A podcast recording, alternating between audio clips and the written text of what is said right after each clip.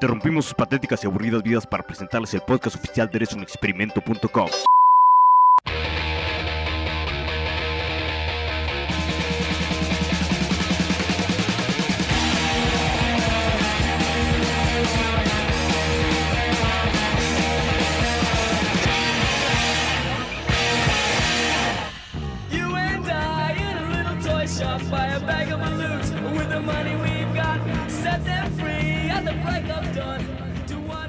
Saludos pandilla y bienvenidos a la sexta transmisión del podcast oficial de eresunexperimento.com como cada viernes.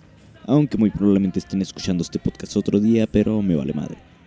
Hoy estoy Felipe con tenis porque ya está muy próximo a salir el EP de mi proyecto acústico El Poeta Muerto. Para los que no conocen este proyecto, les platicaré un poco de él.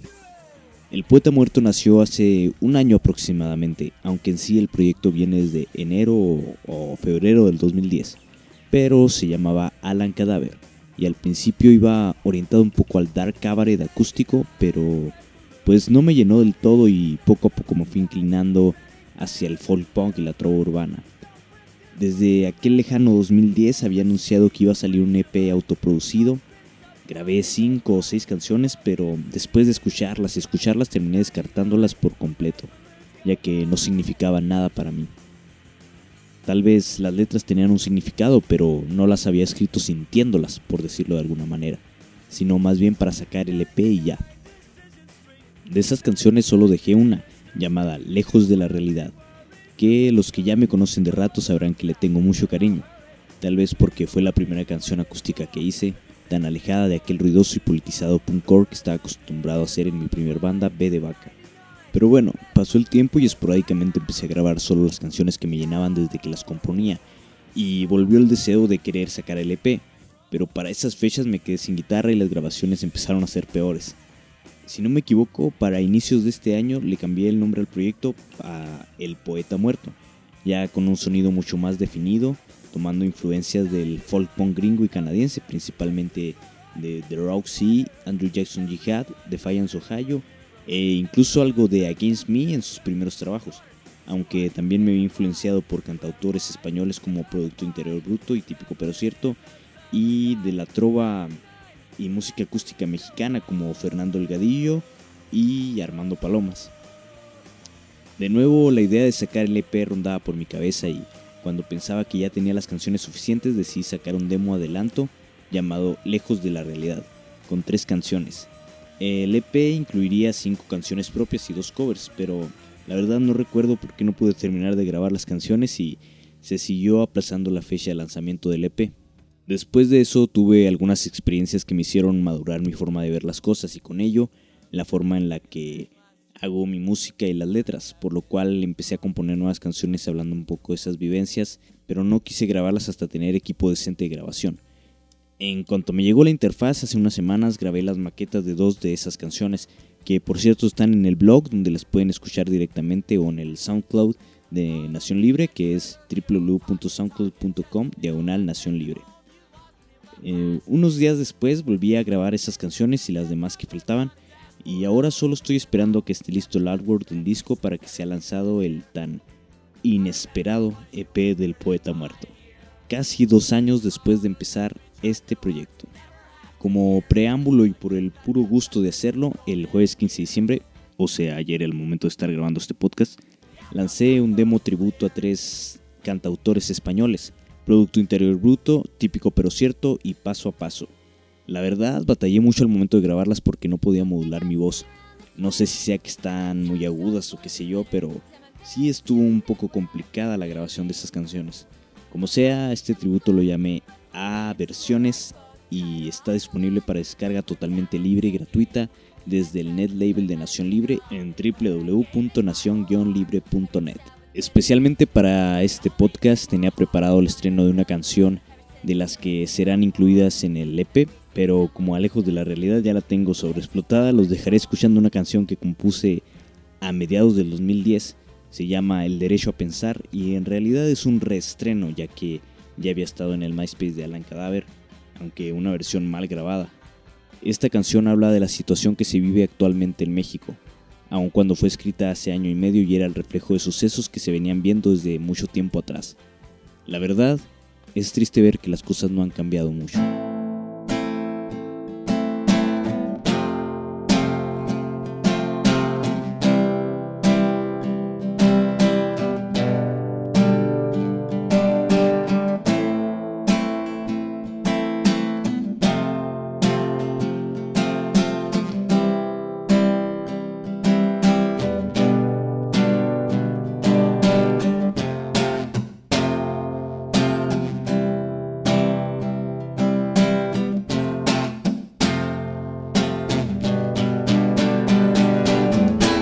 Cansado de quedarte en tu casa. Por miedo a tener que esquivar las balas de personas egoístas que no piensan en las vidas de personas inocentes que luchan día a día por un mañana decente y el bien de la familia, el futuro de sus hijos el pan de cada día. Te sometes a las reglas del parásito gobierno que se sienta en una silla mientras ve que nos jodemos. No hace nada por el cambio, solo piensa en el dinero, los impuestos que nos cobra, pagan el carro y el viaje de negocios que no es más que un pretexto para ir de vacaciones sin gastar de su bolsillo.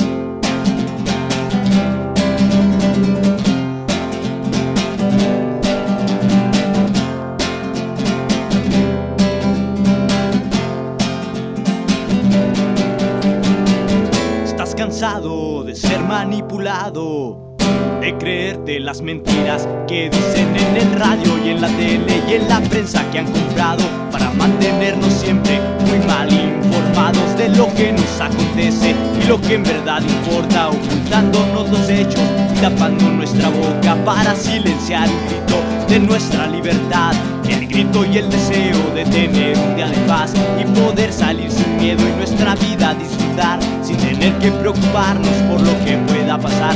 Si este día no luchamos por el cambio realizar, ¿qué será de nuestras vidas llenas de infelicidad?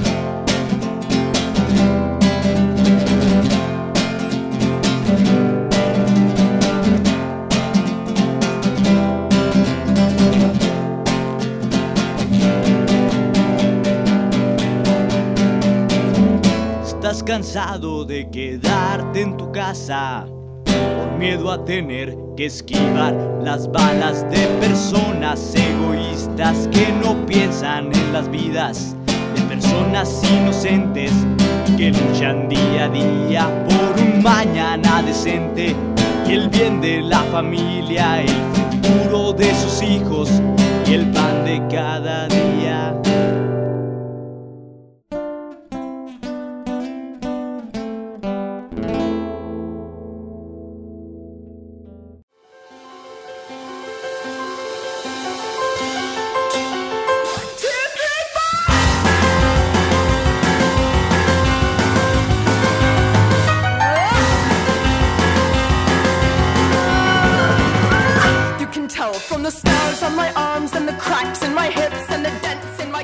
Bueno, se acercan fechas de elecciones presidenciales en México y creo hoy más que nunca vemos realmente la mierda de personas que son los que intentan llegar al poder. El caso más sonado es del cultísimo señor Enrique Peña Nieto, que no pudo nombrar tres libros que marcaron su vida.